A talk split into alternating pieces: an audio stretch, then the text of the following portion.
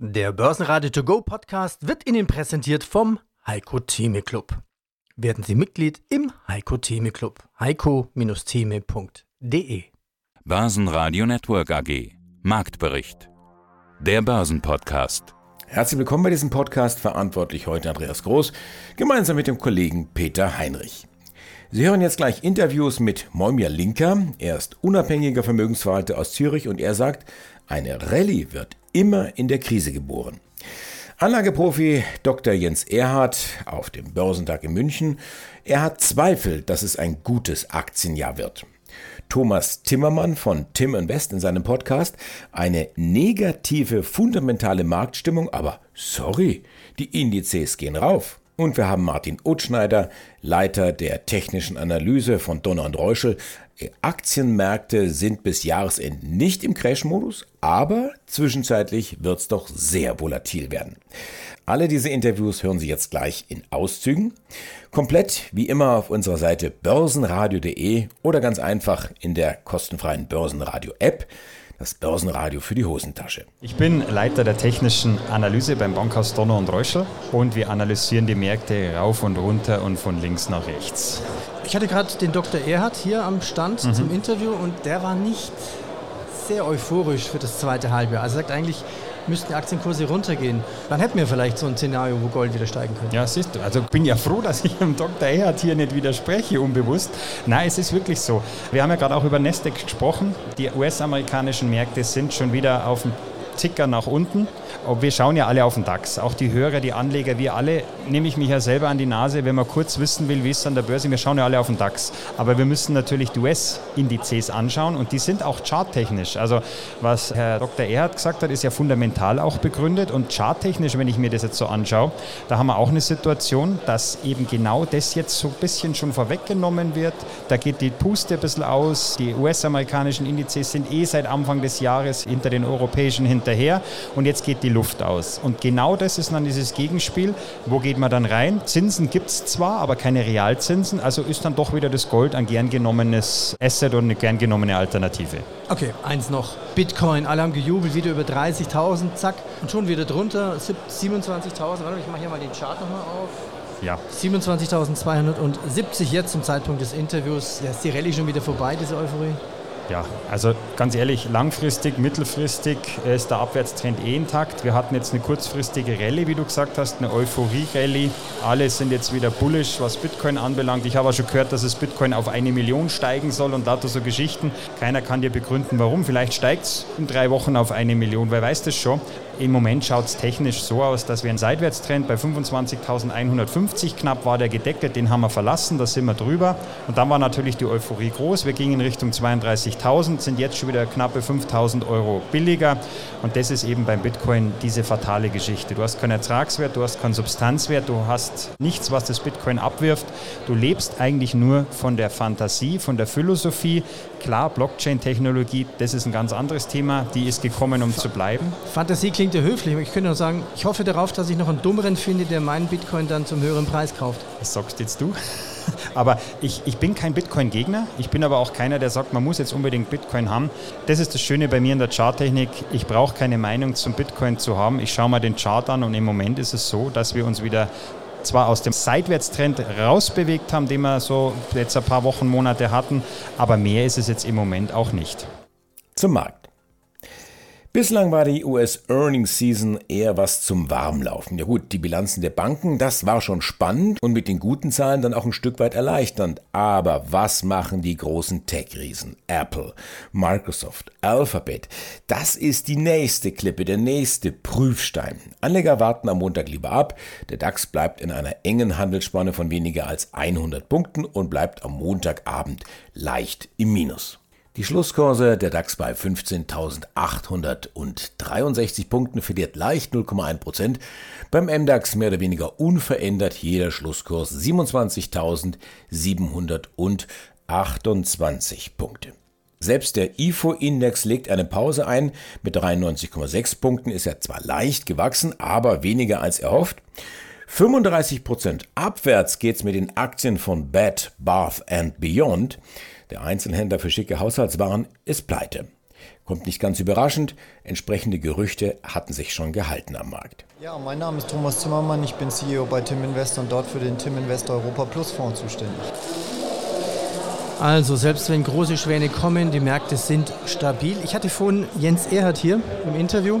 Er ist eigentlich nicht sehr optimistisch für das Börsen, also nach dem Motto fundamental von den Argumenten her. Das H1 läuft anscheinend gut. Er sieht eher eine Delle im zweiten Halbjahr. Also die Argumente für gute Börsen hat er nicht gefunden. Ja, das ist auch so und das symbolisiert quasi die Marktstimmung zurzeit bis in die Wall Street. Also es ist eine unglaublich negative, fundamentale Marktstimmung da und es gibt tausend Gründe dafür. Aber, sorry, die Indizes gehen hoch und wir sind an einer Anlegerbörse und wir wollen mit Aktien Geld verdienen und wir freuen uns daran und deswegen sollten wir uns nicht dagegen stellen. Im Übrigen gibt es ja genug Möglichkeiten, die Risiken zu, runterzufahren. Wir hedgen zum Beispiel mit, mit, mit, Terminmarktinstrumenten, das funktioniert wunderbar. Ich weiß, dass mein Risiko nach unten begrenzt ist, weil meine Aktienquote von fast 96 Prozent voll abgesichert ist. Thema schwarze Schwäne. Die kommen ja dann immer wirklich über Nacht. Man weiß ja nicht genau, wo sie herkommen. Einen könnte man sich noch vorstellen. USA, Staatsanleihen. Es sieht mal wieder so aus, als wird ein Government Shutdown kommen. Und wenn er nicht kommt, ist USA pleite, oder? USA wird natürlich hoffentlich nicht pleite gehen, aber das Spiel bis dahin kann sehr gefährlich werden und die Volatilität an den, an den Börsen extrem erhöhen.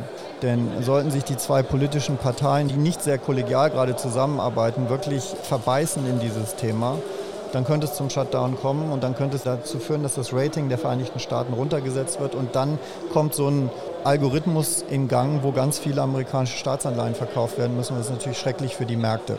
Und das kann zumindest mal für ein paar Tage oder ein paar Wochen für extreme Irritationen an den Märkten führen und das ist überhaupt nicht eingepreist. Denn die implizite Volatilität an den Terminmärkten ist quasi auf dem, auf dem Low. Es wird überhaupt kein Risiko mehr gesehen. Und das ist ein potenzielles Risiko, was direkt auf uns zukommt. Brennöl klettern auf 82,50 Dollar das Fass. Gold bleibt mit 1982 US-Dollar die Feinunze unter den 2000. Der Euro legt wieder leicht zu auf 1,1023 Dollar.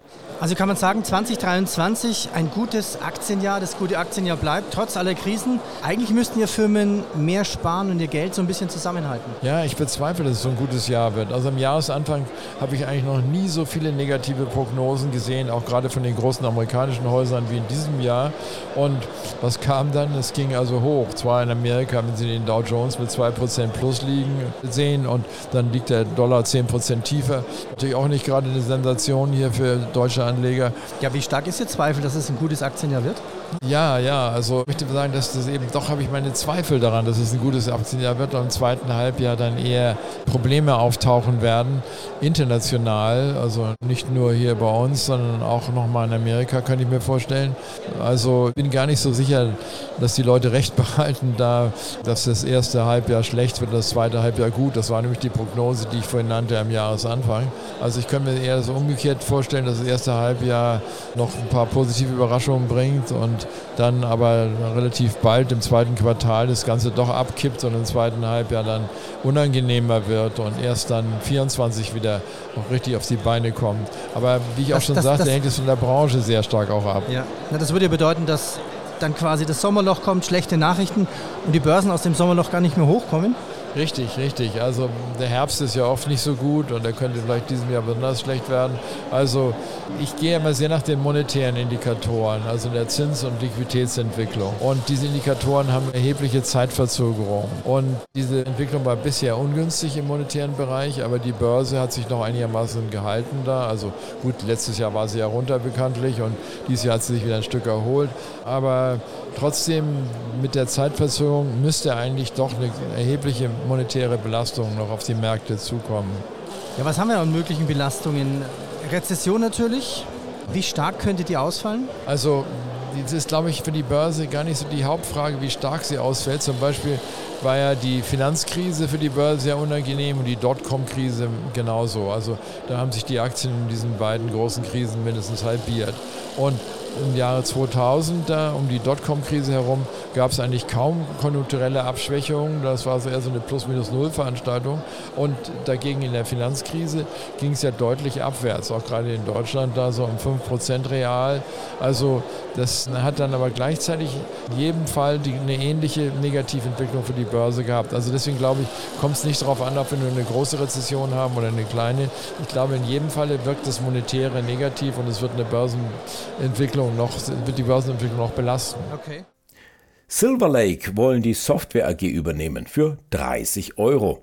Am Freitag war die Aktie noch bei 20 Euro gestanden. Und jetzt raten Sie mal, was passiert ist am Montag. Richtig, Software AG Aktien machen einen 50% Satz auf 30 Euro. Mein Name ist Moimir Linker und ich bin CEO der Acquif International, der unabhängigen Vermögensverwaltung in Zürich. Was ich sicher hervorheben will, ist Japan. Japan klebt ganz klar an der Tiefzinspolitik fest und die Inflation geht rasant zurück. Das untermauert meine These, die ich immer wieder wiederhole, dass wir eine Art Inflation haben, die nicht durch diese hysterischen Zinsanhebungen bekämpft wird. Wir haben kollabierende Rohstoffpreise. Der Ölpreis ist deutlich tiefer als die Hälfte unter dem, unter dem Level, als der Krieg begonnen hat.